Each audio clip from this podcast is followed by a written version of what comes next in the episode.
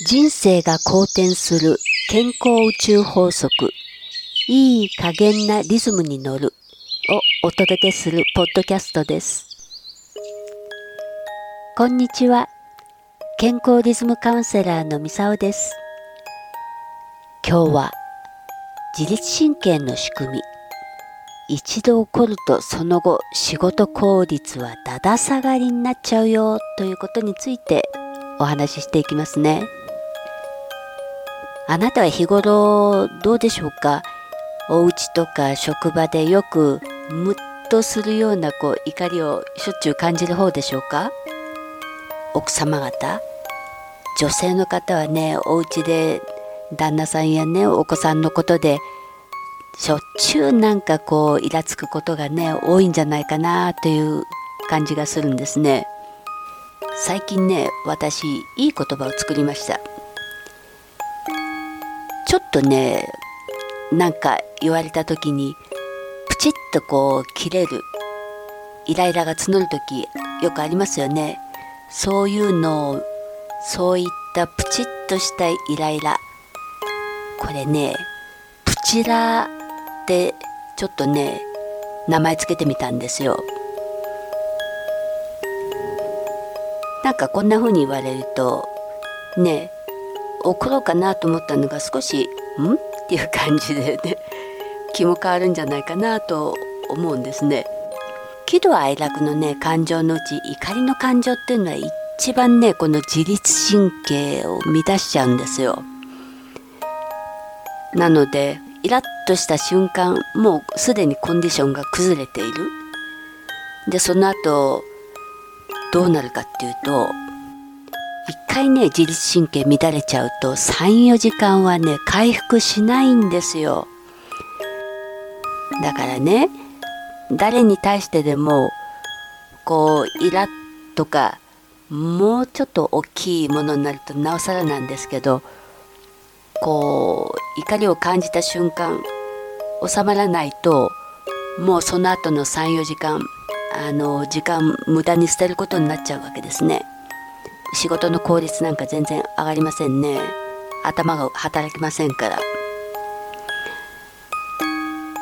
じゃあそんな時どうしたらいいのっていうと、まあ、2つ簡単な方法はあるんですけど1つはまあとりあえず黙ってまず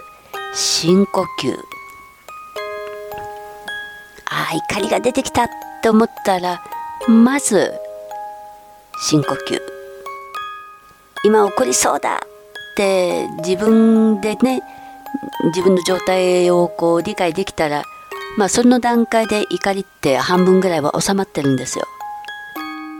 なのでまずはその場ですぐこう反応しないで深呼吸ですね。で2つ目はまあ鼻から何があっても絶対怒らないって決めておくわけですね自分に対して。だから何かこう怒りがうんと上がってきたって感じた時いやもう怒らないって決めたからっていうことでそこのところでなんとかこうクリアするようにまあこれはもう繰り返し繰り返し習慣化するしかないですね。まあそれでもどうしても一言返したいっていう時もあるかもしれないんですがそういう時でも感情に任せてその場でねすぐ言い返さないこれやるともう感情論になってしまいますからね絶対ダメですね。で最初の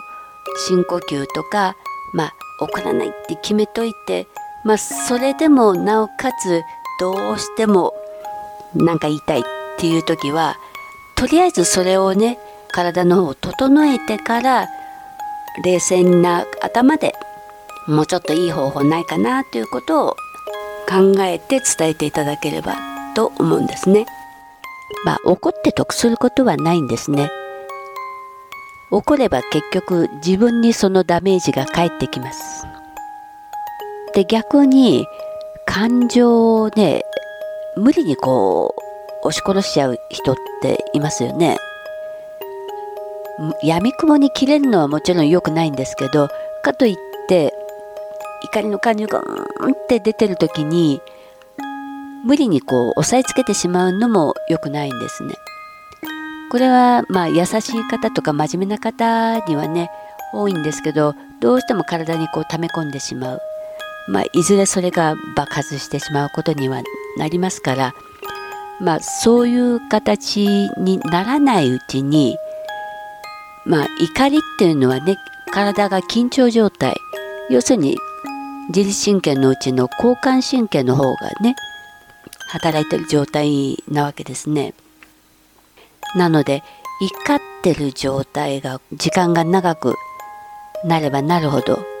まあ、交感神経もずっとこう働いてる状態になります。まあ、ここでスイッチを切り替えて副交感神経が働くようにこうリラックスできるような状態に切り替える必要があるんですけど、まあ、その時は、まあ、自分の楽しいこととか好きなこととかなんかもうちょっとリラックスできること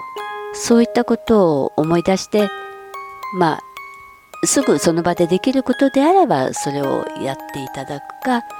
もしくは頭の中でとりあえず切り替える。怒りを引きずらないっていうことが一番大事ですね。そうすると自律神経もあの整ってきますまあ怒りの感情はね我慢してこう溜め続けるともう